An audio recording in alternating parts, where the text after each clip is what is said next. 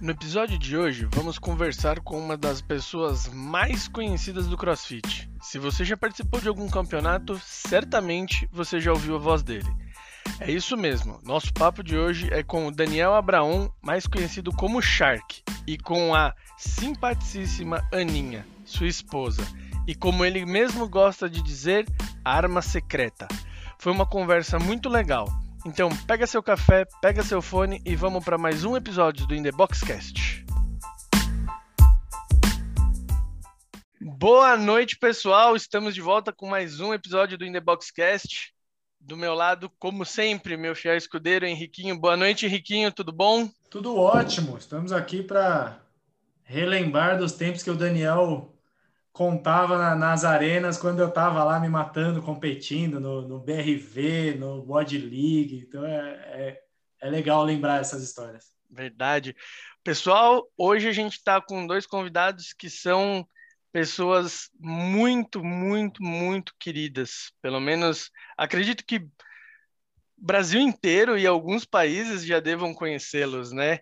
Estou falando do Daniel Abraão, mais conhecido como Shark, e da sua companheira inseparável, Aninha. Boa noite, Ana. Boa noite, Daniel.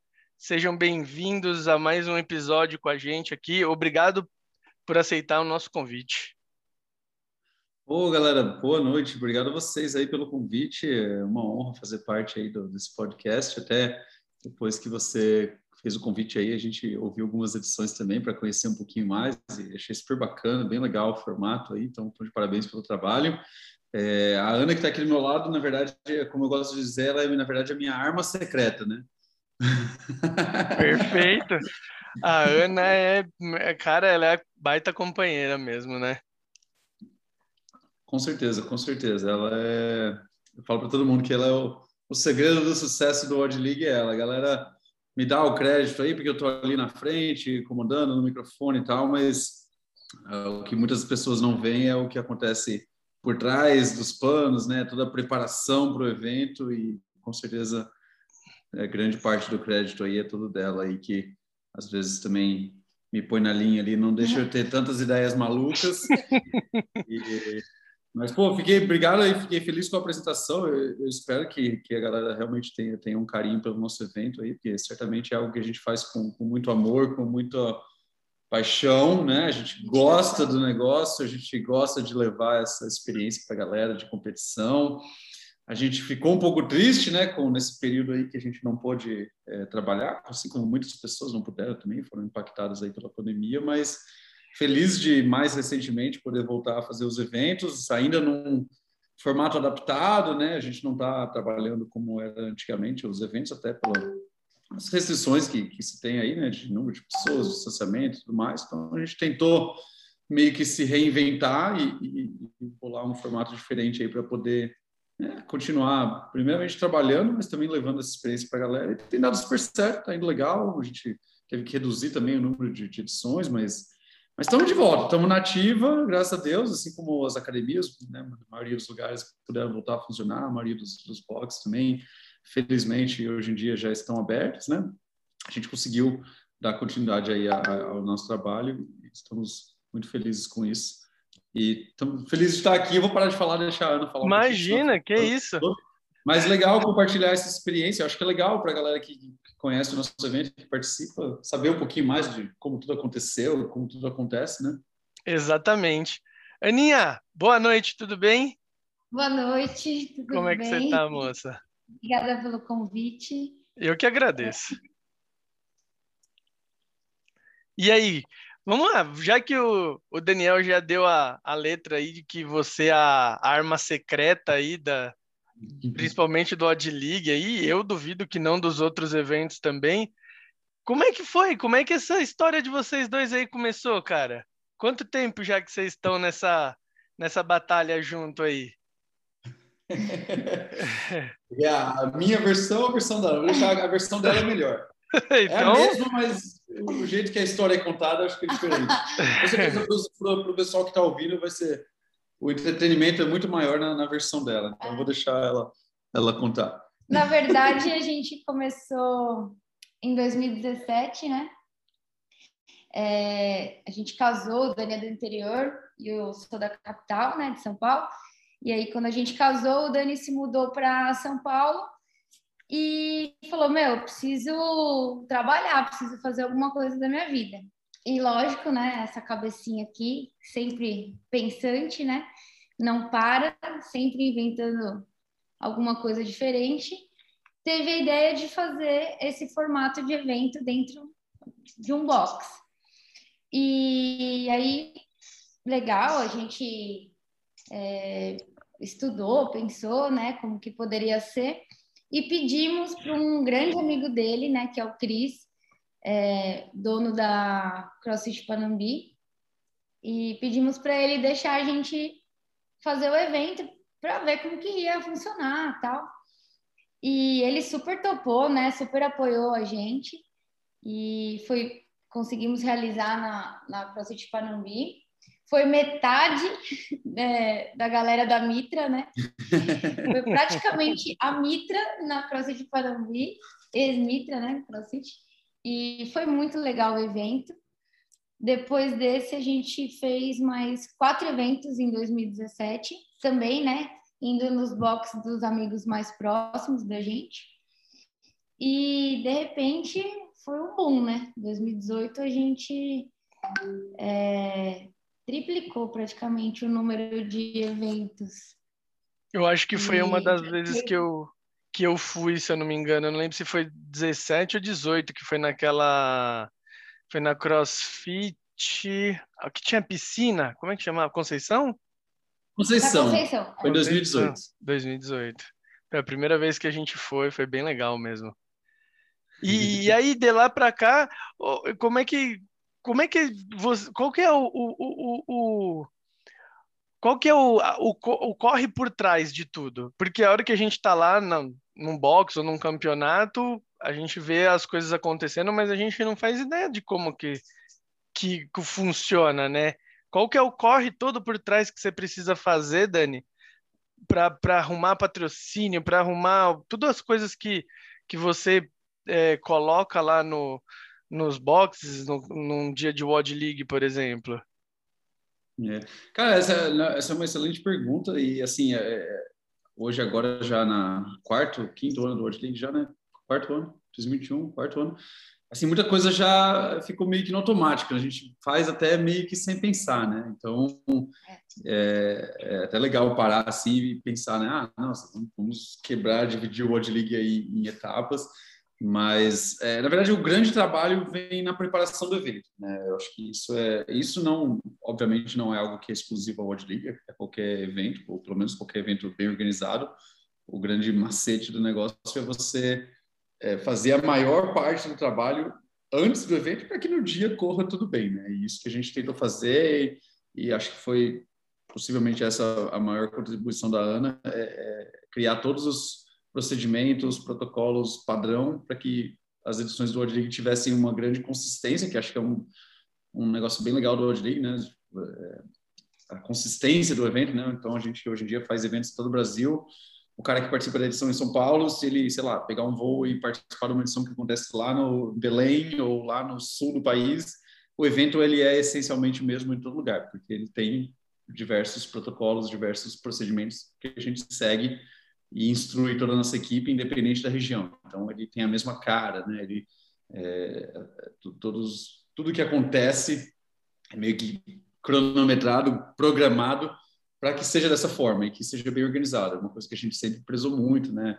É, que, que o evento seja dentro do horário, que seja bem organizado, que né, os árbitros né, sejam alinhados. alinhados é, enfim, e proporcionar a mesma experiência, né, em termos de também a narração.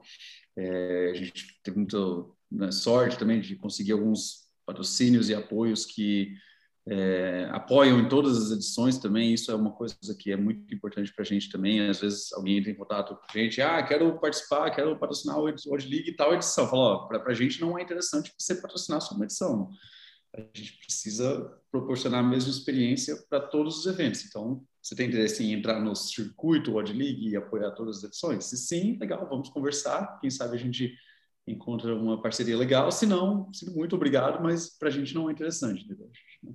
Então, é, acho que sim, hoje em dia a gente também, por já estar há muitos anos, a gente tem muitas pessoas que trabalham com a gente que também são pessoas que a gente tem que conhecer, que, é, que é a nossa equipe, que torna o nosso trabalho possível, principalmente agora com a gente estando um pouco mais longe não podendo estar em todas as edições, né? É, são várias pessoas que a gente tem em diferentes regiões do país e alguns árbitros que já estiveram com a gente desde o primeiro ano e até hoje arbitram algumas edições, pessoas que começaram como árbitros e acabaram desenvolvendo e tornando é, ou narradores, ou head judges, ou coordenadores de evento, enfim, pessoas que cresceram dentro do World League, né? E, e, é muito legal, a gente tem uma amizade muito bacana com essa galera também, um respeito muito grande, e com certeza a gente não teria, né, não ia conseguir fazer, né, tornar o World League o que ele tornou hoje sem, se não fosse o trabalho dessa galera também. Isso foi com certeza fundamental, né? E é, é gozado porque, assim, o World League por si só ele é um evento pequeno, né? Quando você vai ali numa edição tem 50, 60, às vezes uma edição tem talvez 80, 100 atletas em alguns casos. Então, o evento por si só é pequeno, ele é um dia só, mas é, é, o que é bem legal é, é, é, assim, é pela quantidade de eventos que a gente faz, ele acaba envolvendo muitas pessoas, né? E a Ana estava contando aí a história de como ele surgiu, e na verdade, essa foi uma das coisas que, assim, é, eu estou no CrossFit há muitos anos. Exato. Né? é, e no começo, todos os torneios eles eram pequenos, eram torneios dentro do box e tinha ali 50 pessoas, era tinha aquele clima meio de informalidade, uma coisa meio que para diversão. E na época que ele surgiu, em 2017, era uma época que Tava todo mundo tentando fazer, ah, quero fazer o maior torneio do Brasil, vou fazer o maior torneio da América Latina, ah, meu evento vai ser o maior festival do mundo.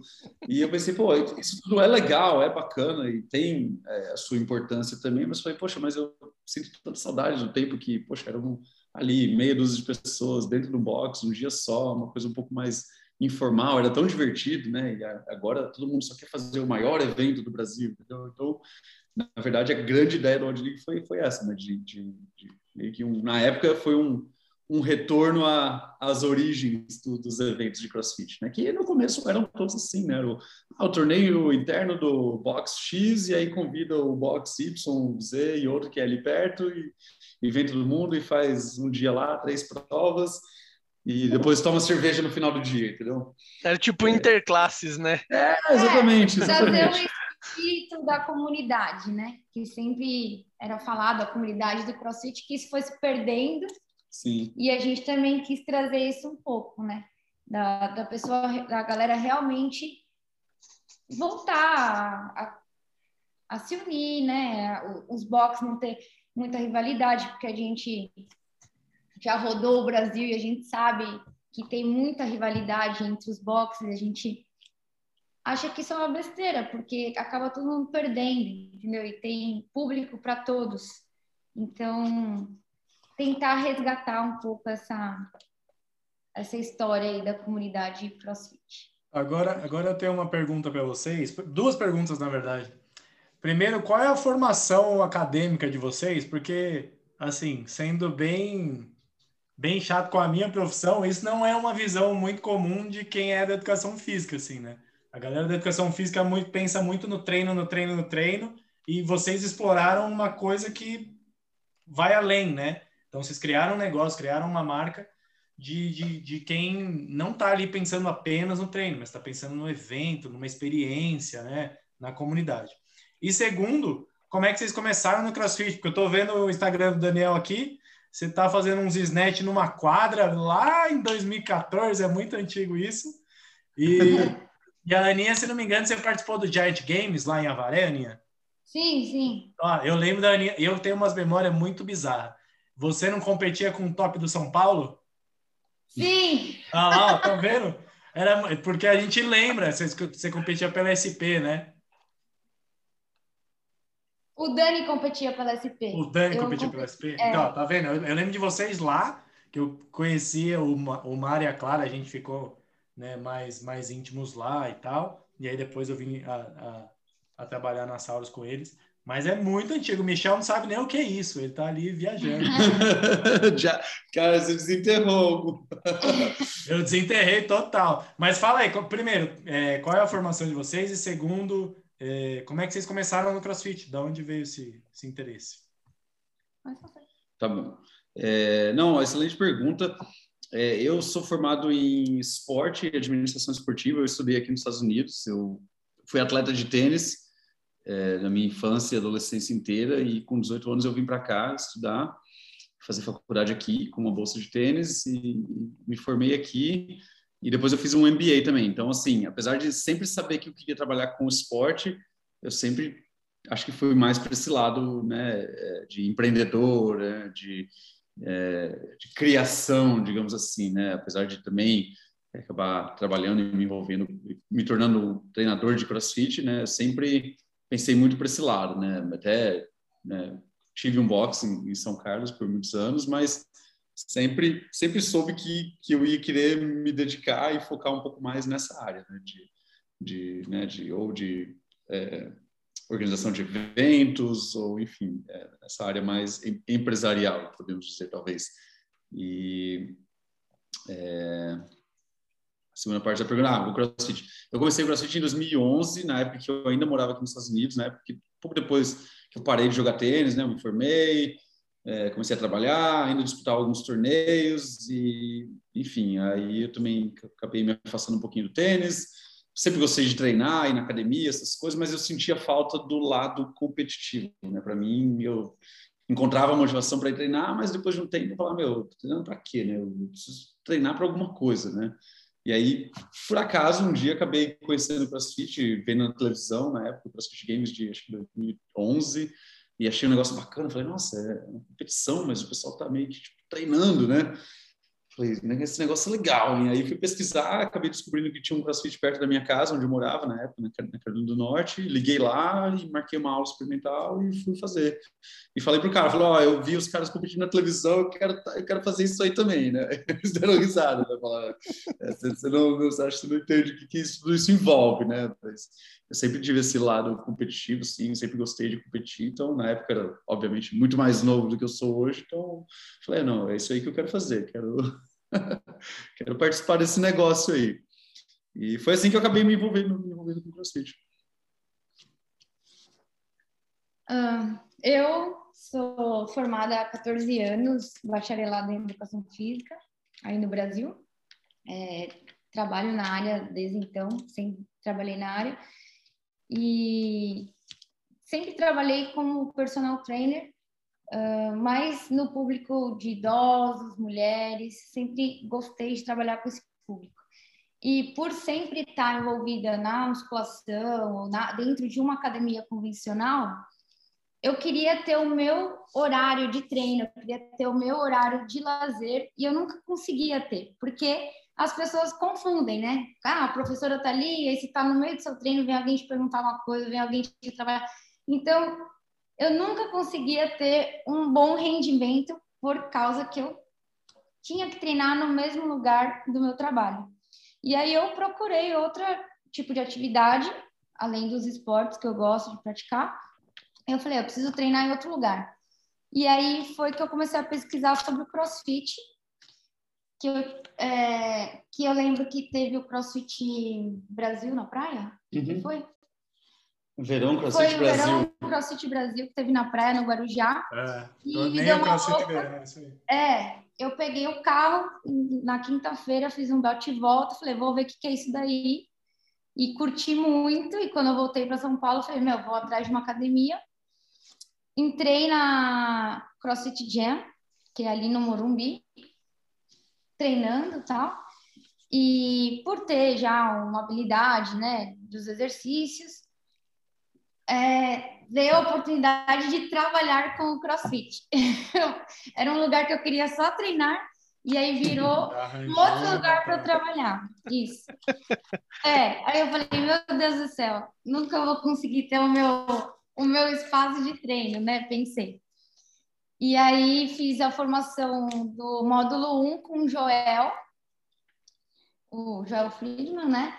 E e aí eu falei, putz, quero algo a mais, quero sim trabalhar com CrossFit, preciso fazer o curso da CrossFit mesmo, né? Fiz o level 1 e comecei a trabalhar com isso desde então. E em relação aos eventos, eu caí de gaiato. Foi.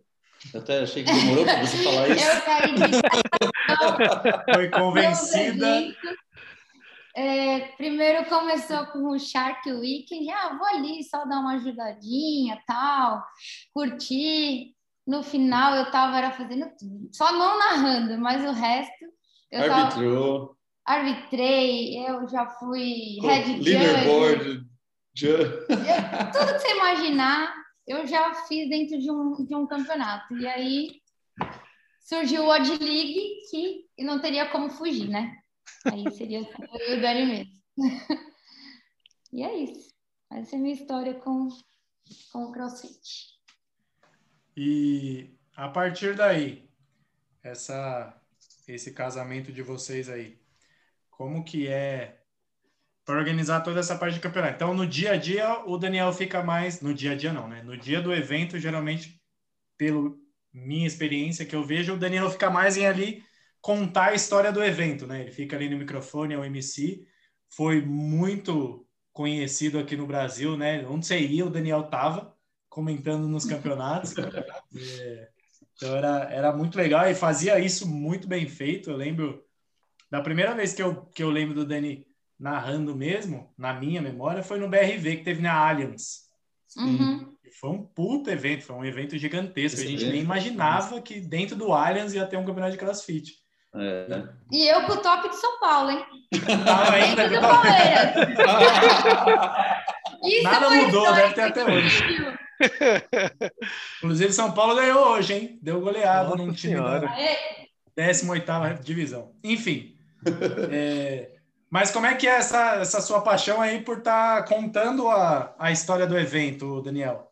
Cara, isso é uma coisa que aconteceu muito é, sem querer, assim, né? Na verdade, eu vou voltar alguns anos antes do, do Body League existir. O primeiro torneio, de, primeiro torneio aberto que eu fiz é, foi um torneio lá em São Carlos, no, no box que eu tinha lá, o Shark Mode Brasil. Era um torneio chamado Batalha da Proclamação. Rest in Peace. um torneio que não existe mais. cortou, cortou. Tesourei. Tesourou. Mas, mas eu cara, esse torneio perguntar disso, mas segue o, segue, por muitos motivos. Segue o jogo aí. O torneio ele foi histórico, foi muito legal, cara. Eu, a gente, eu, enfim, eu conheci o CrossFit nos Estados Unidos, comecei a treinar e tudo mais, e aí um dia me deu na telha e falei, cara, eu vou abrir um box no Brasil. Aí eu pesquisei, eu vi que na época tinha assim meia dúzia de boxes espalhados pelo Brasil, era uma coisa muito nova.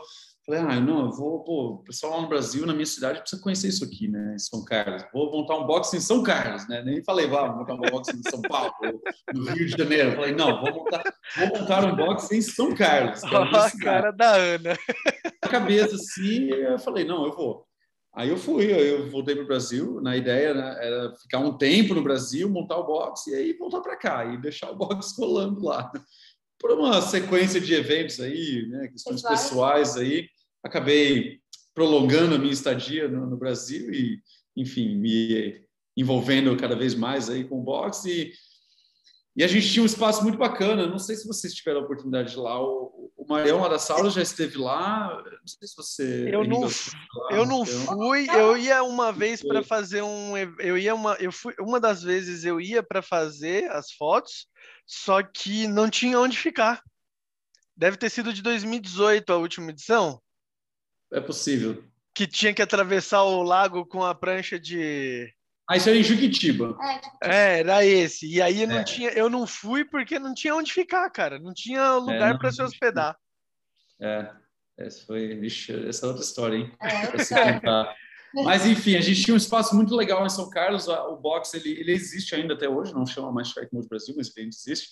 Mas o box ficava dentro de uma academia de tênis, então a gente tinha um espaço muito grande, a gente tinha uma pista de corrida lá dentro, um, é um espaço bem único e, e não tinha muitos torneios no Brasil, na verdade não tinha nenhum, tinha o TCB e acho que era só, e o Open que a galera fazia.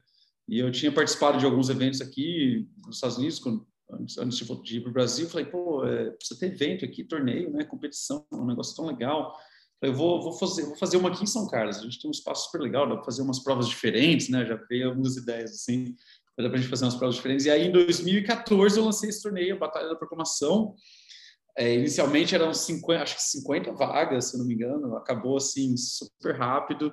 Aí a gente deu um jeito de colocar mais vagas. Acho que no final das contas a gente tinha ali uns 75 atletas. Veio gente de Brasília, do Paraná, é, de São Paulo, muita gente de São Paulo capital veio. Assim, a galera veio de todos os cantos assim, porque não tinha torneio no Brasil, né? E, e aí foi lá parar lá em São Carlos e foi super legal, o torneio deu, deu super certo, foi uma experiência muito bacana. E eu já tinha experiência na época que eu trabalhava com tênis, em organizar torneios de tênis. Né? Então tinha alguma, algumas ideias né, de como seria organizar um torneio de crossfit, mas tinha muita coisa que era diferente, que eu não tinha pensado. E uma dessas coisas foi eu, a questão da narração, né? Eu falei, ah, eu acho que, acho que na época talvez nem sei se era algo que fazia parte da maioria dos torneios, mas eu falei, pô, seria legal, né? Ter uma pessoa meio que comentando a prova, o que está acontecendo, chamando as baterias, né? Para o pessoal saber também o horário e tal. E, tipo, um dia antes do evento, assim, ah, né, eu, eu mesmo vou fazer isso aí, né? Eu gosto de falar, eu vou.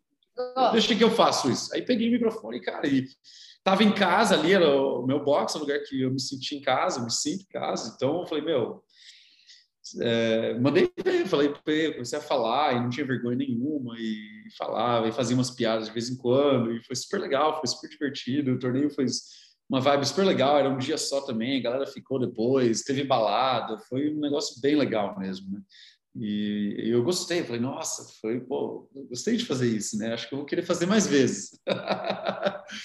e aí depois eh, surgiu, aí daí surgiu o Shark Week, né? No ano seguinte, no começo do ano, eu falei, pô, esse torneio aqui foi, deu tão certo, né? Foi tão legal, vamos, vamos fazer outro, né? Aí fizemos, lançamos o Shark Week também, veio gente do Brasil inteiro, Uh, Anderon participou desse torneio, Chiquinho. Nath na época, a Nath Graciano, no primeiro torneio dela, se não me engano, veio, veio, todo mundo assim, né, participar, porque também é o que eu falei, não, não tinham muitas oportunidades de, de competição. Ele foi numa segunda edição ah, no mesmo ano, um pouco mais tarde, em junho, a gente fez um outro evento. Enfim, e, e foi muito legal, foi uma experiência muito bacana e eu comecei a gostar. E aí, o meu primeiro torneio que eu fui contratado para narrar, curiosamente, acho que até a galera que está ouvindo aí, que conhece a gente, muita gente não sabe dessa história, mas foi onde eu vi a Ana pela primeira vez, que foi no Brazilian Games for Vision, a primeira edição do evento. Foi em 2017. E é o Cassiano estava envolvido com a organização, Cassiano Lessing da CrossFit SP, todo mundo com certeza conhece, e ele estava envolvido com a organização e ele, me, ele estava no, nos eventos que a gente fez lá em São Carlos e ele me ligou, falou, pô, é, a gente vai fazer esse evento aqui, vai ser enorme, vai ser super legal tal, e a gente precisa de alguém para narrar, você manda super bem, a gente foi no torneio lá em São Carlos, gostou, então a gente vai te contratar e vai te pagar. Foi o primeiro torneio pago, assim, fui pago para fazer a narração. Eu falei, eu topei, foi acabou se tornando possivelmente a melhor decisão da minha vida, que eu ah, conheci a, a pessoinha né? aqui. assim, a gente se foi onde a gente se viu pela primeira vez, né? Brazilian Games for Vision, 2015, 15, 15, 2015, dezembro de 2015. É, dezembro de 2015. E foi daí que surgiu. E, cara, eu, é algo que, assim, eu, até hoje eu adoro fazer. Faz tempo, faz tempo não, porque recentemente a gente fez um torneio aqui no, no box, onde eu estou trabalhando atualmente. E, e, tive a oportunidade de narrar mais um evento, mas fazia um tempinho que eu não fazia, né? Mas é, é algo que, não sei, é difícil explicar, é muito natural para mim, assim, né? Eu, desde a primeira vez, sempre gostei muito, me senti super à vontade é, tive, acho que posso, posso dizer que tive facilidade e, e, aí as coisas começaram a, começaram a surgir oportunidades aí através da narração. Foi algo muito legal, me deu a oportunidade de conhecer regiões diferentes do Brasil, conhecer muitas pessoas, inclusive a minha esposa. Então, foi legal, é algo que eu sou muito grato assim por todas as oportunidades, todo mundo que acreditou aí no meu trabalho, me chamou para diferentes eventos, né? E até hoje, não, é, é, hoje não, como falei, não tenho mais tanto a oportunidade de fazer isso, mas toda vez que surge essa oportunidade, eu nunca deixo passar. ah, tá certo. E, e também... Por... Pode falar, Aninha, fica à vontade. Ah, e também foi um, uma coisa legal que, que abrangeu para outras pessoas, né? Hoje Sim. tem outras pessoas narrando, né? E isso, opa, isso é, isso é legal, né? Você vê outras pessoas narrando o Zapa, a Nath Graciano, tendo, né? Esse esse emprego, vamos dizer assim. Eu acho que ó, aqui no Brasil, assim, cara, é você e a Nath, assim, acho que os dois mais conhecidos, assim, que, meu, falou falou no Shark, falou na Nath Graciano, cara, acho que todo mundo sabe quem é. A não ser essa galera mais nova que, que É, ultimamente. eu acho que assim, por causa, no último ano. É, teve esse pessoal que evento, veio mais O novo. mercado ficou um pouco parado, né? É, esse, esse último, competições, an- esse último ano aí que, que não tivemos campeonatos e tudo mais, é, talvez a galera mais nova não deva saber quem é, mas, pô, quem tá Sim. pelo menos dois anos, no mínimo três no CrossFit, ela, todo mundo sabe. Mas eu vou, eu vou voltar aí para narrar alguns eventos. Tá nos meus Ah, planos. que Tá nos gostoso. meus, tá nos, tá nos Que meus bom, planos. Com Que bom, certeza. que bom. E, e- e da onde que veio o nome Shark, cara? Putz, essa é, uma, essa é uma longa história, cara. Fica à vontade, eu tô Mas a gente tem tranquilo. tempo, né? É, então, na verdade, assim, começou com um negócio nada a ver com crossfit, né? A gente, na época que eu, tava, que eu morava aqui ainda, eu tinha um grupo de amigos e, e a gente saía e tal, e a gente falava que a gente era os tubarões, não sei o quê, né? A gente era novo, né? A gente era novo, todo mundo jovem, solteiro, né? Então, você pode imaginar, né? E aí, quando eu abri o box em São Carlos, eu, eu sempre soube que a gente ia ter um mascote, né? Eu, fiz faculdade aqui, a gente era, a nossa faculdade era o é, Running Bulldogs, era os Bulldogs, né? E, e todo time aqui tem um mascote, é o Tigre, o Bulldog, o sei lá quem. é, é, então você fala, ah, a gente tem que ter um tem que ter um mascote, o box tem que ter um mascote, né? Então a gente chamava CrossFit São Carlos originalmente, mas a gente falava, nós somos os tubarões, the Sharks, os Sharks de São Carlos. E aí foi um negócio que pegou, sei lá, a gente ia nos torneios, fazia Shark Mode, fazendo foto assim com a mãozinha na cabeça, então era um negócio meio, meio brega assim, mas que, cara, pegou. E aí todo lugar que a gente ia, aquela, ah, os Sharks, ah, os Sharks São Carlos, ah, os tubarões lá, o tubarão, o Shark, Shark, e foi criando uma vida por si só, entendeu? e, aí, e aí pegou. E aí ficou. E aí, eventualmente, a gente acabou mudando o nome do box de, de CrossFit São Carlos, a gente acabou é, possivelmente nós fomos o primeiro box do Brasil a tirar a filiação. né, chegou um ponto que eu falei que eu percebi que para a gente não fazia muito sentido, né? Todo mundo já conhecia a gente como Shark Mode, Shark, Shark, Shark. Ah, vamos criar a nossa própria marca, Shark Mode Brasil, e né, a partir de agora a gente trabalha essa marca versus o nome CrossFit. Nada contra, obviamente, mas no, no momento isso foi há muitos anos atrás, mas achei que fazia mais sentido realmente investir na, na, marca que a gente tinha criado, que era uma marca nossa, né? Então foi legal, acabou dando certo e, e pegou. Foi uma. Bacana. Foi daí que surgiu o Tubarão, o Shark. Entendi. E, e aqui nos Estados Unidos existe um show muito famoso, né? Um, do, do, Discovery Channel, é uma semana que eles passam vários especiais só de tubarão, que é o Shark Week. Ah. E, e aí eu pensava, oh, o dia que eu fizer um torneio vai chamar Shark Weekend. Muito bem pensado. Nesse mundo nada se cria, né? Nada se cria, a gente se copia, né? Ô, Dani, e que, que, cara, na época que você era o dono do box aqui no Brasil, o que, que você é, tinha mais dificuldade aqui em relação à administração do seu box e tudo mais? Quais, quais os, os, não problemas, mas quais as maiores dificuldades que você tinha? Se, se, é que era pela localidade, por quais são os problemas mais comuns que você tinha lá, cara? Sim, cara, eu assim, eu acho que eu tive um desafio grande que foi levar uma coisa nova para uma cidade pequena, onde né, uma cidade você vai numa cidade como São Paulo, uma cidade maior assim, acho que talvez as pessoas sejam um pouco mais abertas a coisas novas, a novidades, né? Na minha cabeça, eu na época falei, pô, né? Estou trazendo uma modalidade que eu, na época, quando você se envolve com crossfit, sabe como que é, né? Aquela empolgação, você quer levar todo mundo com você para fazer crossfit, né? Então, na minha cabeça, eu falo, nossa, a hora que eu chegar em São Carlos com isso aqui, crossfit, pô, com a minha experiência internacional, a cidade inteira vai querer fazer crossfit. e eu estava errado. Não foi exatamente assim, entendeu?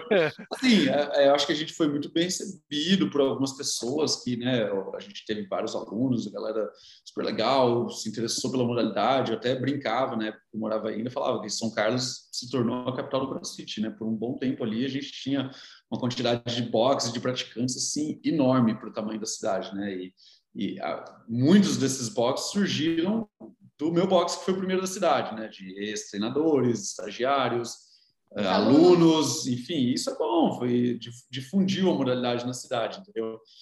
Mas na época, e algo que, graças a Deus, hoje, acho que o Henrique vai poder falar bastante sobre isso também, como um profissional do ramo também.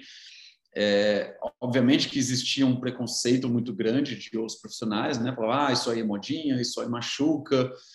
Algo que a gente se ouve ainda hoje em dia, mas hoje quem ouve isso já sabe que, primeiro, a pessoa está errada, que o negócio já está aí há muitos anos e muito bem consolidado no mercado, então, obviamente, não é uma modinha. É, ou aquele papo de que machuca também, a gente sabe que tem muita balela em quase toda modalidade, ou toda modalidade tem o seu risco, obviamente.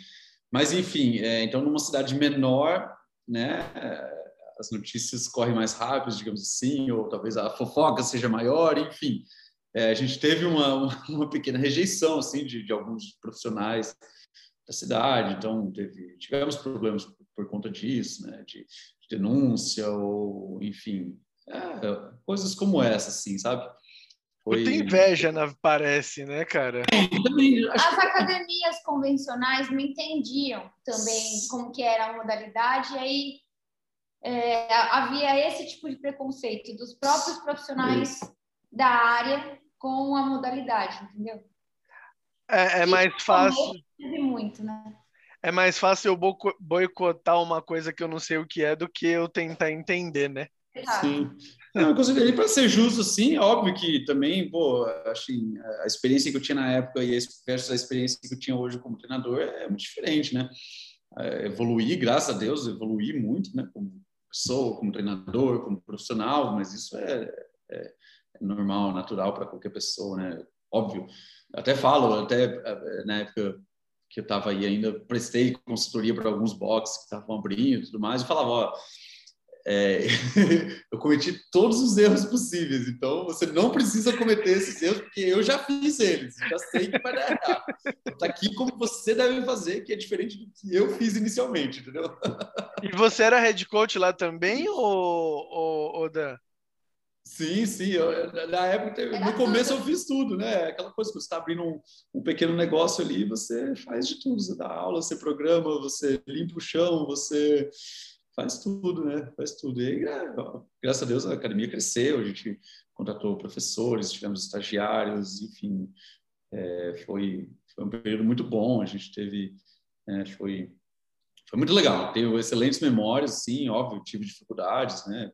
Passamos, como todo pequeno empresário no Brasil, passamos grandes perrengues, mas foi, uma história muito bacana, foi um tempo muito bom, tenho muito carinho, muito grato também pelas oportunidades que eu tive lá, experiências, muitas coisas que eu aprendi que hoje tornam a minha vida um pouco mais fácil.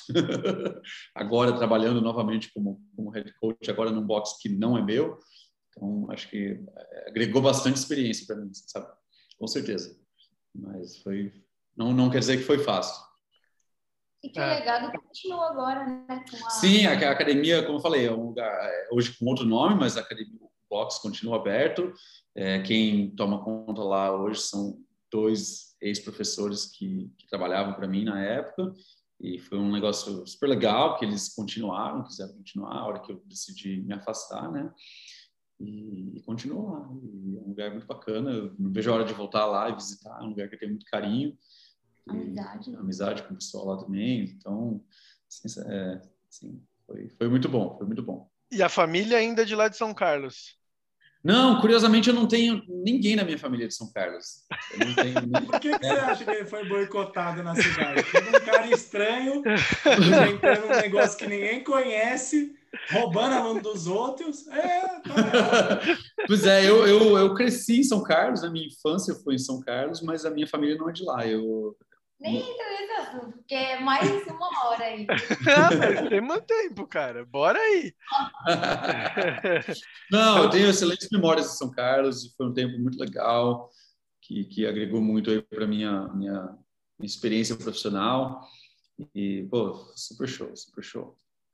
Tá certo. Mas assim, é, realmente é desafiador assim. Tem um, eu acho que assim muita, é, muitas pessoas têm, têm uma, uma visão meio né, é uma ilusão, né? Falar, ah, vou abrir um box e vou, vou ganhar muita grana. Eu acho que assim, quem abre um box não. Se o cara, se você abrir um box único e exclusivamente para ganhar dinheiro, cara, você vai se frustrar, entendeu? Você tem que fazer porque você gosta daquele negócio. É, você pode ter uma vida boa, uma vida confortável, você pode, obviamente, ganhar dinheiro, mas Se você só quer ganhar dinheiro, tem outros caminhos que provavelmente vão ser menos frustrantes. Você tem que gostar muito do negócio. O povo faz uma conta de padaria que a gente fala, né? Olha ali, Isso, não, é, o torneio não é tão diferente. Né? cada um paga 200 e pouco, 300 e pouco. Meu, isso aqui deve dar muito dinheiro. Vou abrir um negócio para mim, mas não sabe o perrengue que é no dia a dia. Ou, ou quer abrir um lugar para ele treinar.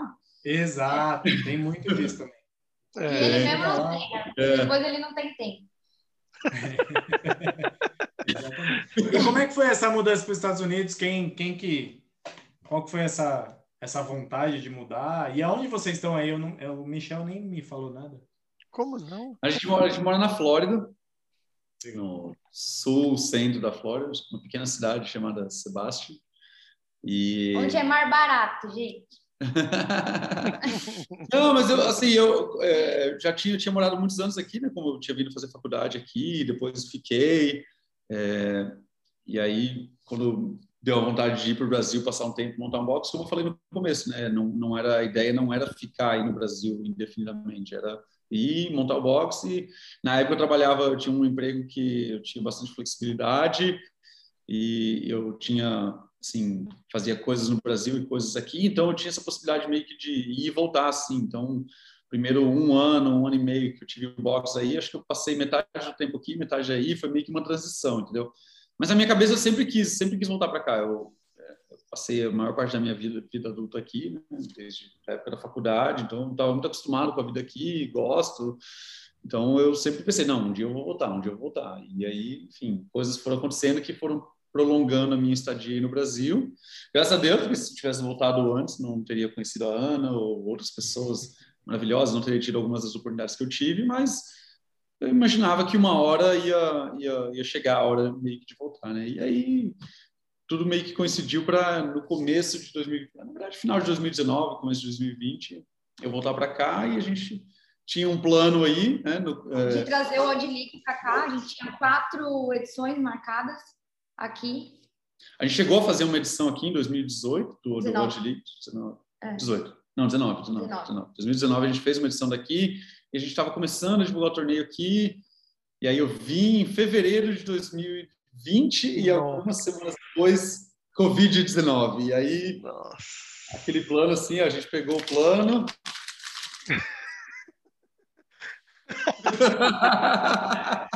Não, né, Mas- cara? obviamente a vida de todo mundo mudou, né? E, e assim, é, no fim as coisas acabam se encaixando, dando É, a certo. princípio a gente não ia se mudar, né? O, é, o ano passado. Ele, a gente ia vir para fazer as edições que a gente tinha marcado aqui e ver como que as coisas fluíam. Só que aí, com o Covid, né, com a pandemia, o Dani não conseguiu voltar para o Brasil, eu não consegui vir para cá. E foi o que ele falou, né? Tivemos que cancelar os eventos aqui, ele foi ficando aqui e conseguiu emprego, conseguiu estadia. E aí surgiu a oportunidade nesta, né, deste jeito para vir para cá. Foi exatamente isso. Então a gente ficou praticamente 2020 separado, né? Eu no É, Brasil, maior ele e ele aqui. E aí esse ano eu consegui vir para cá e aí a gente decidiu é, se mudar de vez. E Não hoje vocês, vocês trabalham na, na Treasury Coast CrossFit, é isso? Não, não é o box de vocês. Exato, exatamente. Eu sou, sou, sou apenas o, o head coach lá, mas não sou o dono do box. A Aninha dá aula lá também ou não? O gerente e o administrador. Ele é o que faz tudo no box. O cara só vai lá para recolher o dinheiro no final do dia. É exatamente isso. Não, mas eu tô adorando, é super legal, gostoso. Nossa, é, é muito bom. Eu, eu gosto bastante, eu gosto bastante. Eu gosto dar aula, eu gosto de, de- do dia a dia do box, né? Daquela aquela coisa da comunidade. E aqui é, é um box que, cara, eu já passei por muito box na minha vida e poucos eu vi assim uma, uma comunidade tão É. forte e unida assim como aqui, sabe? Ó, já vi alguns lugares também excepcional. Mas é muito bacana, é muito bacana mesmo. É uma cidade super pequena, então a galera, todo mundo meio que se conhece também, entendeu? Tem essa vibe, assim, sabe? É o único da cidade. É o único da cidade. Putz, que legal. É. Tem É outro. tipo São Carlos, né? Tem outros na São região, Carlos, é muito, é muito menor que São Carlos, é muito menor que São É Carlos aqui. Sério? Aqui é uma cidade de 15 mil habitantes.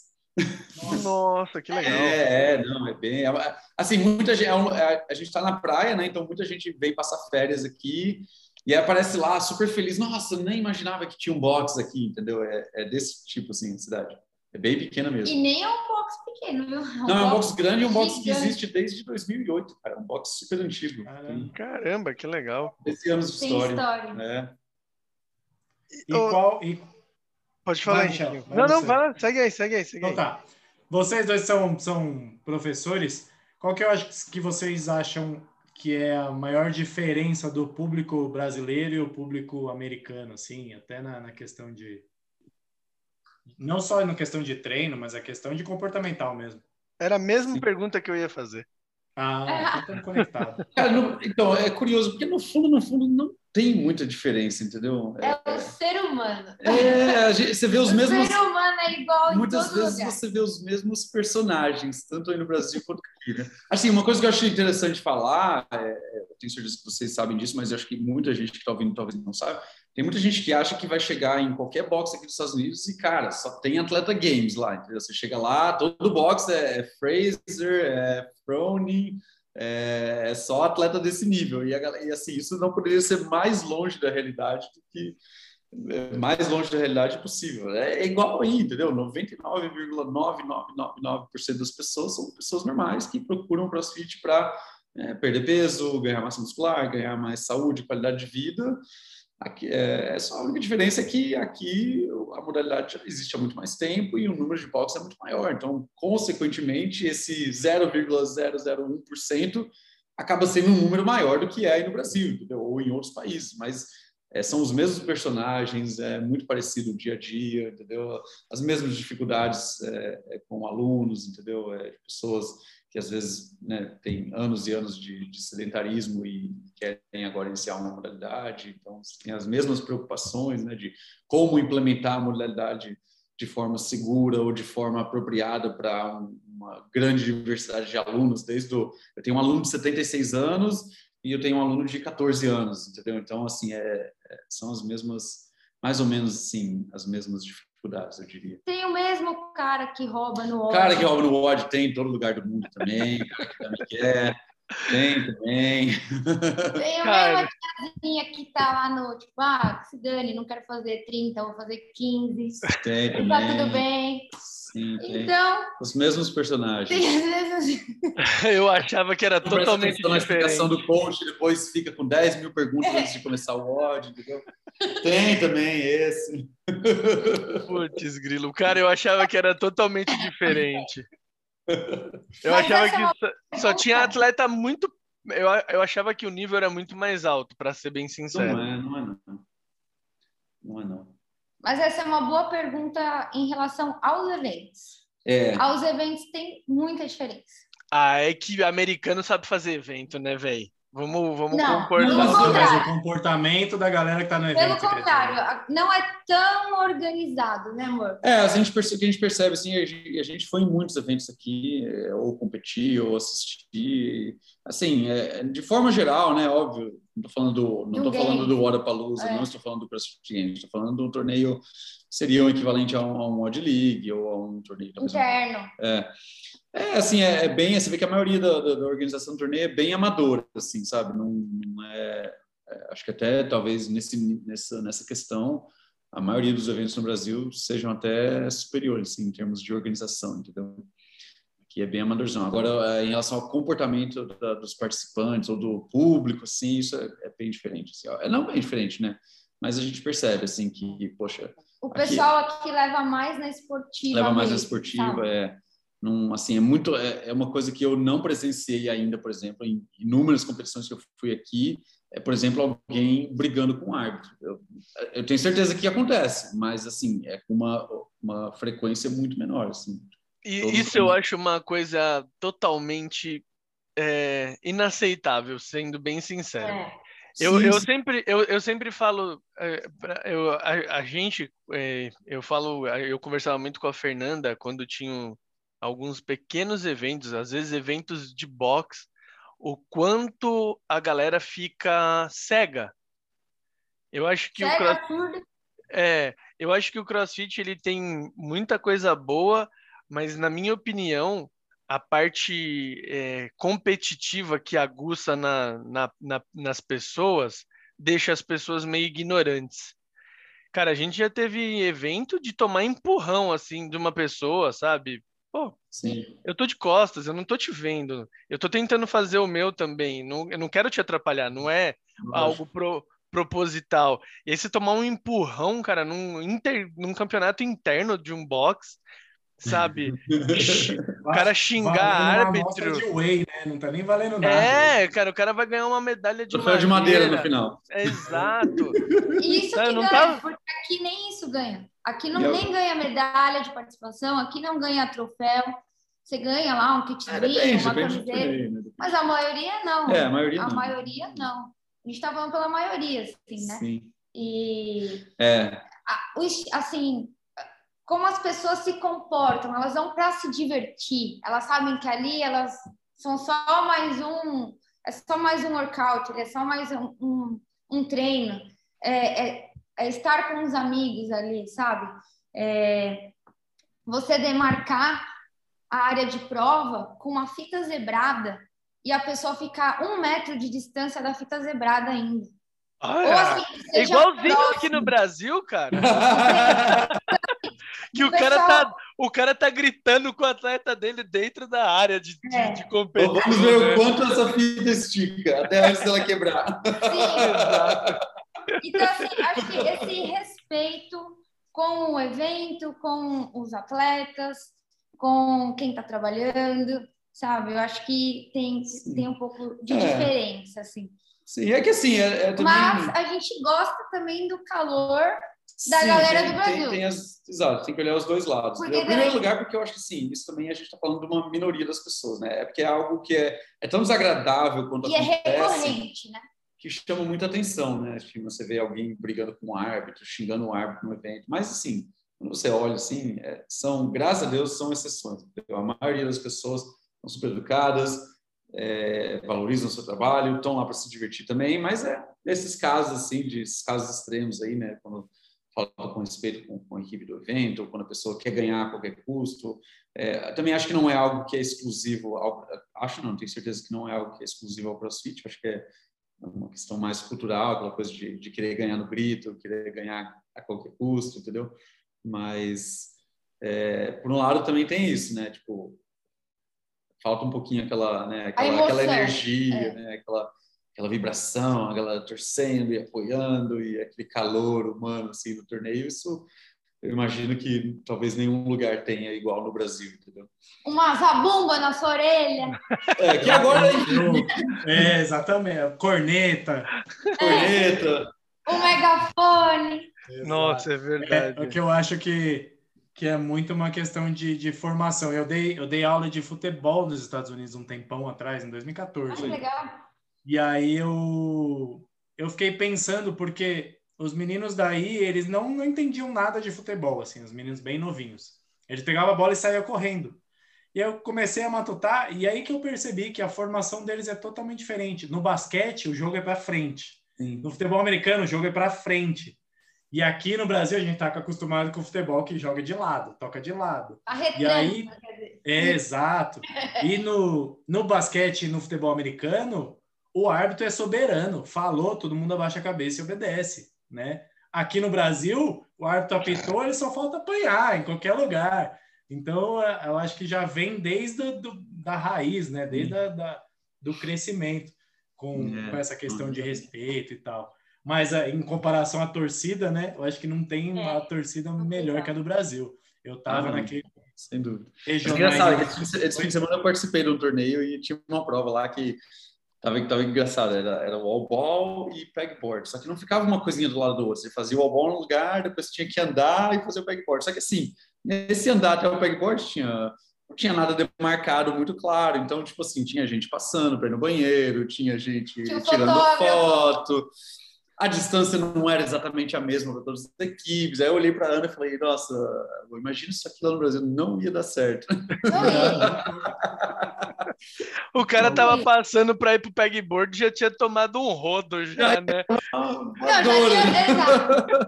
Já ia, já ia tomar um rodo já, né? Ah, sai da minha frente, cacete. É, é outro, cara. Você ia falar alguma aí, coisa, qual, Henriquinho? Quais, quais as próximas. Tem a próxima edição do, do World League aqui no Brasil? Tem, esse, esse, final de semana agora, dia 12, a gente tem dois eventos. Um vai estar rolando lá em, em Belo Horizonte, na CrossFit Pampulha. E a gente vai ter uma edição também em Itapetininga, interior de São Paulo, na, na Black Venom CrossFit. E aí, quem quiser se inscrever ainda tem vaga? Entra no site? Não, na verdade, essas, essas duas edições, como já estão bem próximas, as, edições, as, as vagas já foram, as inscrições já foram fechadas, né? E acho que é até legal para a galera, né? Deve ter gente ouvindo e falar, nossa, que absurdo ter um evento na, na pandemia, mas só para o pessoal entender, a gente mudou totalmente o formato do evento. Então, a primeira coisa que a gente fez é reduzir o número de participantes. Então, edições que antes a gente tinha 100, 90 atletas, hoje a gente tem 50, 60 atletas no máximo.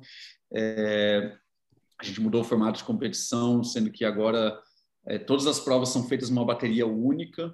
Né? Então, você entra para fazer a sua prova, você faz a primeira prova, você descansa alguns minutos, você já faz a segunda prova, descansa mais alguns minutos, faz a sua última prova, e aí você vai para casa, vai embora. Acabou o seu dia de competição. Em ali 40 minutos, uma hora, você faz todas as suas provas, e aí você tem que deixar o box, tá? Então a gente está limitando o número de ocupação, o número de pessoas dentro do box. Então só as equipes que estão competindo naquele momento podem estar dentro do box.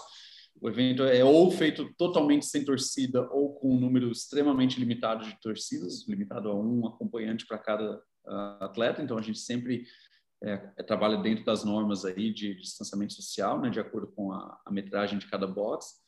Né? E, e, uma vez que a prova é concluída, a bateria é concluída, esses participantes saem do box, os seus acompanhantes saem do box também, vão para casa, é feita toda a higienização dos equipamentos e tudo mais, entra o próximo grupo e segue o mesmo procedimento. Então, assim, apesar de ser um evento presencial, não tem aquela cara de evento, né? Que tem ali, sei lá, a gente já teve do World League que tinha possivelmente mais de 200 pessoas dentro do box torcendo, gritando ali. Isso não está acontecendo mais. Agora, se você chegar e olhar uma edição do World League de fora, assim, parece mais um treino, entendeu? Uma aula de CrossFit, né? Você tem um espaço demarcado para cada participante, é, um número muito pequeno de pessoas lá dentro do box, né? Só realmente a galera que está trabalhando, né? fotografando ou arbitrando. Quando a gente tem a possibilidade de ter espectadores, é um número extremamente limitado. Então, assim, a gente está a gente teve que encontrar uma maneira, né? A gente encontrou uma maneira de, de fazer os eventos acontecerem né? dentro das normas aí estabelecidas pelas autoridades de saúde, dentro das regras que a gente tem que jogar agora nesse momento. Entendeu? Então, tá muito, tá muito mais controlado que né, o mercado, que o bar, que o povo tá indo nos pagode, tá muito certeza, mais... eu sou prova Não, com certeza, com certeza. É assim, eu acho que assim, quando você fala de, de crossfit, você primeiramente já está lidando com uma, uma, uma, uma, população que já é tá, normalmente mais saudável, uma galera que se cuida e que é jovem. Isso também já reduz o risco, não elimina o risco, obviamente, mas já reduz também, entendeu? E a gente está seguindo aí todos esses protocolos para fazer o evento de forma segura, não só para quem está competindo, mas também para a nossa equipe, tá entendeu? Para a galera que está trabalhando. Mas essa, assim, a gente, pô, a gente tem uma equipe muito comprometida e essa galera, eles também sentiram o impacto aí, né, de, pô, do, do, do, fechamento dos eventos, né? A gente tinha pessoas que arbitravam três, quatro vezes por mês com a gente, isso gerava uma renda que era importante para essas pessoas e isso deixou de existir, entendeu? Então, é, assim, o Adlig, eu falo, é uma coisa que é muito maior do que eu e a Ana hoje em dia. Entendeu? Ele impacta o número de pessoas muito maior, entendeu? A gente leva a possibilidade de competição para cidades que jamais provavelmente veriam um torneio de CrossFit, entendeu? A gente foi em cidades aí do interior do Espírito Santo, a gente foi para lugares assim que, cara, assim, sei lá, provavelmente a chance de ter um evento naquela cidade é muito pequena. Então, é, eu, assim, desde que o World League surgiu, isso sempre foi uma coisa que que eu tive assim como uma das nossas missões, né, de, de levar essa oportunidade de difundir o esporte também, né, para lugares que possivelmente não, não veriam torneio. O cara teria que sair lá do interior do estado dele para pegar um ônibus, depois um avião para ir competir no, no torneio grande no Rio ou em São Paulo, entendeu?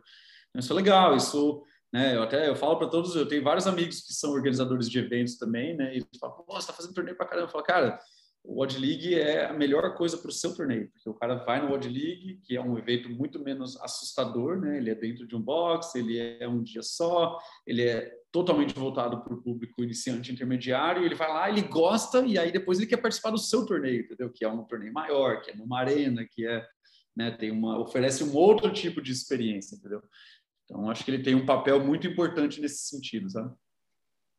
É verdade. Eu eu sou testemunha disso. É, o Odd League, ele foi, cara, acho que foi o primeiro campeonato que abriu as portas assim pra gente, que foi aquele da Conceição, e depois daquele da Conceição a gente foi, acho que aqui em São Paulo quase todas, até no interior uhum. a gente foi, foi lá em Sorocaba, lá no Gomixel. Putz, cara. essa, foi, essa foi, a maior edição da história do World League, né? É. Eu achava que tinha aquela da, da, da Foreheads também foi puta grande pra caramba, porque foi. tava tendo até filmada lá pela TV, né? É. é. Aquela foi bem legal também. Mas as foi. duas acho que acabaram quase 10 horas da noite, né? Sim. Sim. foi muito legal Nossa. mesmo, cara. Na Gomix eu tinha mais de 200 atletas, uma coisa totalmente sem precedentes no World League, assim. Não, metemos louco. Quer dizer, Foi exatamente metendo isso. louco. Foi. E a Nath ainda, né, assinou embaixo. Assinou embaixo. E aí Loucura. metemos. Mas, foi claro. A... Foi a maior edição, então, do Odd League. Foi, foi a da Gomix. Não, de longe, sim, de longe. Foi a maior e a única, e a gente falou, nunca mais. É. Porque... Eu lembro disso. O dia que eu cheguei em casa, eu lembro que eu falei, meu Deus do céu. O que, que foi isso? Jesus oh, oh. Cristo. Não, é claro que o Odd League, assim, a gente está nessa consistência, né? Com esse volume de, de eventos no Brasil, por causa que a gente já passou muitos perrengues, a gente já errou muito, a gente, né, viu, teve bastante dificuldades, como o Dani falou, em relação ao box, como qualquer outro empreendimento que você vai ter. Então, assim, também a gente já bateu muito a cabeça, e foi aí que começou a gente é, inventar esses protocolos, essas, é, essas direções, né, que a gente foi criando para padronizar mesmo o evento e não ter essas dores de cabeça. Perfeito. Putz, que, que bacana, cara. Que, que gostosa a conversa de hoje. Muito legal conversar com vocês. E qual, qual, qual que é a, a, a previsão que vocês têm de voltar aqui para o Brasil para fazer alguns alguns eventos? Se tudo ocorrer, se tudo ocorrer bem daqui para frente.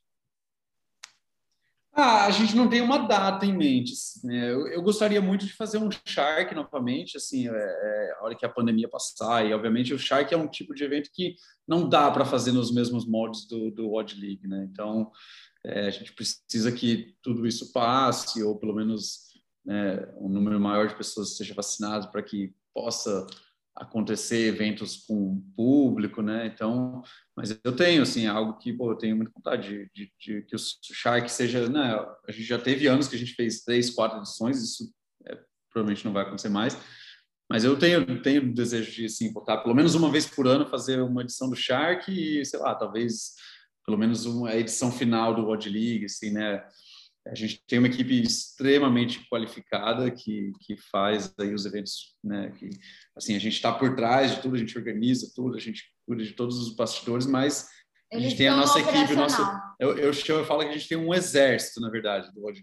Né? Então, até é, espero não esquecer de ninguém aqui, mas eu gostaria de, de dar um grande abraço, reconhecer principalmente Uh, o Marcelo, MC Champs, que é um cara que também está com a gente desde o começo, participou de muitas edições do World League, agora ele está lá no Rio de Janeiro, uh, participando de várias edições do World League lá, com o Danilo, que é o nosso diretor ali do, do Sudeste, né, que é Rio, Minas e Espírito Santo, uh, o Naldo e o Danilo, que são dois caras muito feras que é, meu, eles evoluíram demais. Evoluíram demais e assim, é impressionante. São dois caras que têm uma uma pegada de trabalho assim, sem igual. Esses caras falar ah, Odd League para eles, ah, vai, vamos fazer um League lá na, Amazo na Amazônia, eles topam, entendeu? Então são dois caras 10. Assim, É verdade, os, os dois, os dois são pau para toda a obra mesmo. Com certeza, Paulo Cabral. A gente, tem, pessoas. a gente tem uma equipe no Sul também, que é o Daniel e o André. A gente está um pouco parado lá no Sul, porque muitas regiões ainda estão bem fechadas, bem restritas, então a gente não está conseguindo fazer muito evento por lá, mas também. E, cara, lista de árbitros e toda a galera assim vai longe. É, realmente, como eu falei, é um exército de pessoas para. Né? A gente teve, chegou a ter finais de semana com três edições rolando simultaneamente. Então, é óbvio que nem que a gente estivesse aí no Brasil e anos sozinhos a gente conseguiria fazer. Então, é, a gente tem que dar o crédito aí para toda essa equipe aí que, que põe a mão na massa e faz acontecer. E assim, você vê que eles gostam mesmo, eles fazem também, eles acho que eles compartilham com a gente esse, esse sonho, carinho né? pelo evento, É. né? Essa, né? Tudo que o que o evento representa, não só ah, tô aqui trabalhando e no final do dia eu vou ganhar um dinheiro. Não- a gente sabe que não é para isso que eles vão, né? Então, É mais pelo amor mesmo, né, cara? com certeza, com Eu certeza. acho que a gente criou esse laço, assim, até, até posso dizer familiar, que a gente se considera muito, sabe? Não só amigos, mas a gente se preocupa quando é uma edição longe, que a gente precisa viajar cinco horas de carro. Meu, você, tá todo mundo bem? Chegou todo mundo em casa? Essa preocupação com, com todos ao mesmo tempo, sabe? Os árbitros, com quem vai com quem, não, um dá carona pro outro é esse cuidado que um tem com o outro, sabe? Sim, Então, sim, a sim, gente gosta de estar junto, não é só o trabalho, mas a gente tem o prazer de estar juntos, né? E isso é muito gratificante, gratificante ver essas pessoas gostarem do evento e gostarem de estar com a gente e a gente também gostar gost, gostar de estar com elas, sabe? Então, aí as coisas vão ficando mais leves também, vão ficando mais fáceis, fica um ambiente gostoso. Sim, sim. Isso, É. isso transparece no produto final, né? Que a galera percebe isso, que tá todo mundo ali curtindo. Quem tá trabalhando tá Sim. curtindo. Quem tá brincando ali, né, treinando também tá curtindo e tal. Agora só um pedido. O Shark é o único campeonato que eu queria participar e nunca consegui. E eu achava muito legal, eu levava a turma da Sauros, porque o Daniel, foi, é você que monta os treinos, Daniel? Sim, sim. Ele, meu, você tinha umas ideias É os treinos mais daquela- insanos que eu já vi, bicho. Exato, velho. Pra quem não conhece assim, é, o Shark tem um- uma história longa aí, mas é, eu, eu achava legal na época que eu acompanhava o pessoal competindo, porque você tirava do burp e snatch, né? Você criava uns movimentos que eu não sei de onde você tirava, mas que nem um que eu achei fenomenal foi o bar muscle up no trapézio lá. Naquela ele. Era um pedido engraçado, mas é, é uma coisa que você treina o CrossFit para se preparar para uma coisa que você não conhece, né? Essa é a máxima do CrossFit. sim. E aí você vai para um campeonato esperando isso, né? Saltar corda com a corda naval, com Naval. aquela corda de sisal. Então eu achava muito legal. Eu nunca consegui participar por N motivos, mas é, fica o pedido. Não, mas vai, vai, ter, vai ter oportunidade ainda sim, não, pode ficar tranquilo. O Shark não morreu, ele vai voltar. Eu vi até recentemente que o, o, o Monster Games vai voltar, parece, né? Olha. Caramba, ô louco. Mas, tipo, cara se o Monster Games vai voltar, o Shark tem que voltar. Tem que também. voltar, com certeza. Não, mas é legal, achei bacana, achei bacana. E, cara, que, pô, fico super feliz aí com isso, porque esse sempre foi um grande dilema nosso no Shark, né? Porque a gente tinha muitas pessoas que participavam do Shark justamente por isso, por ser um torneio meio fora do padrão, com as, as provas é, inusitadas, mas a gente também sempre teve muitas pessoas que não participavam por causa disso, entendeu? Mas eu nunca optei, eu sempre optei por falar, não, eu tenho, tenho que ser autêntico ao que eu acredito, né? Que é realmente o que você falou, entendeu? Que você tem que estar preparado para qualquer desafio, né? Que você tem que sair um pouquinho fora da caixa, que pô, quem treina CrossFit é, busca justamente ou deve buscar justamente isso, né? Você é, a imprevisibilidade, né? Desafios diferentes. Então, eu sempre acreditei muito nisso. Então, é algo que eu sempre tentei aplicar muito no Shark. Né? Então, óbvio, a gente tinha provas mais tradicionais, mas sempre em algum lugar ali a gente colocava alguma coisinha diferente ou até um exercício igual ao outro, mas feito num lugar diferente ou qualquer coisa que seja. Sempre isso esteve, sempre fez parte do DNA do, do, dos eventos do Shark. E com certeza, quando a gente voltar, é, isso não vai mudar. Eu espero que verdade, não. Na verdade, eu acho que também a essência do Shark é um pacote, né? não é só você ir para o torneio e fazer as provas, é você curtir o lugar do torneio, né? Você é, ir no hotel fazenda, você curtir a piscina, Sim. o campo, a praia. a praia, onde for o evento, você tá ali com a sua família, com seus amigos, não só ali na na, na paranoia, na do, paranoia evento. do evento, mas ir lá tomar um sol na piscina, ir lá tomar um café da manhã no hotel, Acho que é, é esse que é o que agrega mais o Shark, sabe? Além das é, provas é. inusitadas, eu, você eu remar um bote de rafting, você fazer burpee no feno, burpee no feno, pedalar handstand na palmeira, pedalar numa bicicleta de verdade. Então, assim, Exatamente. É, o... Ter esse, esse, contato com a natureza, não você ficar dentro de um ginásio fechado, que você não vê o sol, não vê se está chovendo, tá... a ideia é realmente ter o contato com a natureza. Correr numa trilha cheia de lama, é... que mais que a gente já fez? Ixi.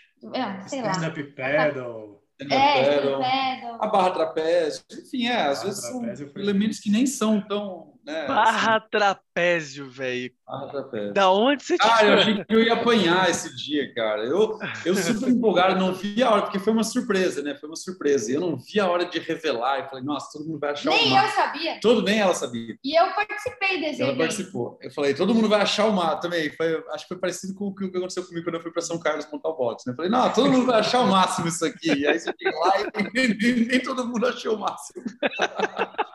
Acho que, acho que eu achei o máximo porque eu não estava lá fazendo, então para mim estava legal, divertido de assistir. É.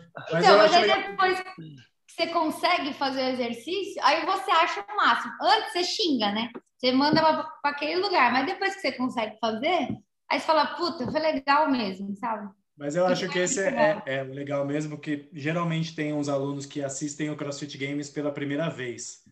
E aí no Games tem umas provas de pista de obstáculo, uns negócios de remo, né? Uma maratona de remo, natação, essas coisas. E tem uns alunos que falam, meu, mas isso não é CrossFit, né? Geralmente quando a pessoa tá.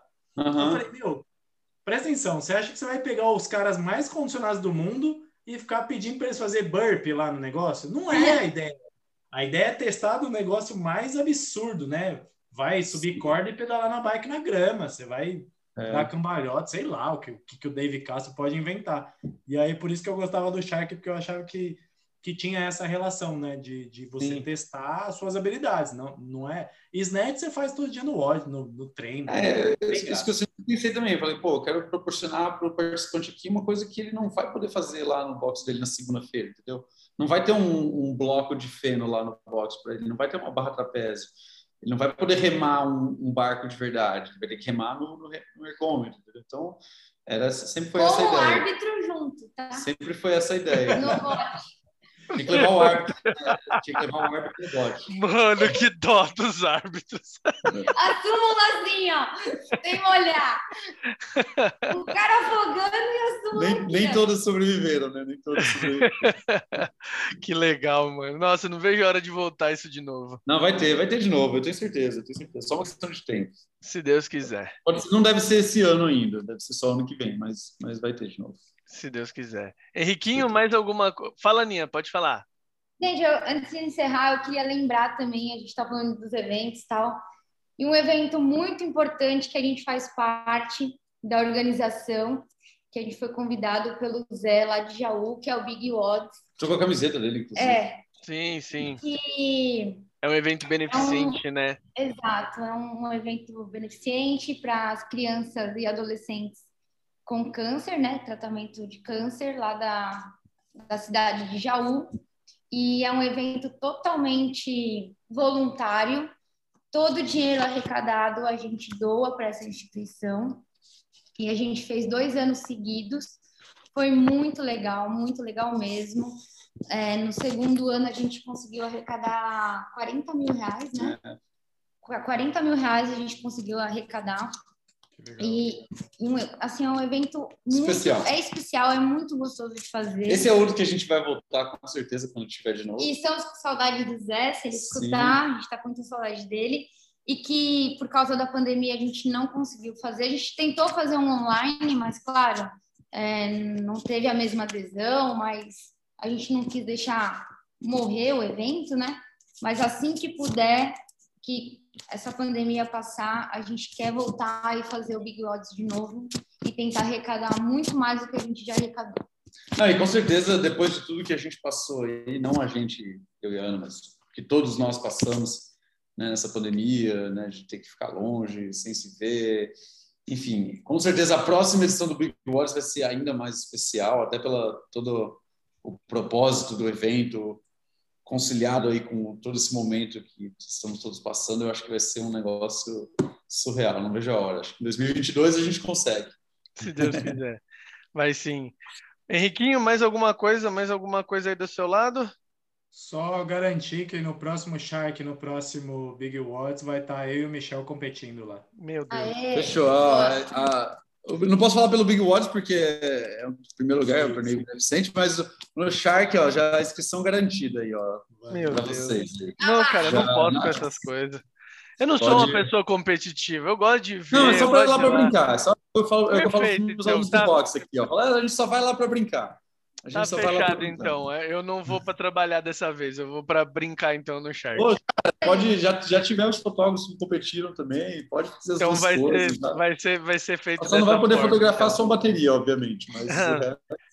vai ser feito dessa forma, então. Show de Show. bola. Galera, obrigado, viu? Gostei eu muito. Eu que agradeço. Eu, pô, coisa que eu mais gosto de fazer, vocês sabem, é falar. Então, toda vez que alguém me convida para fazer um podcast, eu fico super feliz. pô, eu agradeço demais aí vocês terem aceitado o convite. É, vocês são pessoas muito, muito bacanas, assim, cara. Vocês são pessoas que, que a gente, só de conversar, já vê a, o alto astral do, do, do casal e de, e de cada um individualmente também, né? É, é muito gostoso estar na presença de vocês. Que obrigadão, obrigado, obrigado vocês. É um prazer cara. também rever você aí. É, nos vemos no próximo Shark, então, hein? Demorou, estaremos lá. Pessoal, boa noite, muito obrigado. Fiquem com Deus. Até o próximo episódio. Henriquinho. Até mais. Beijo, pessoal. Liga, liga, liga. Liga, liga, liga. Desliga, desliga, desliga agora. Então. tchau, tchau, pessoal. Beijo.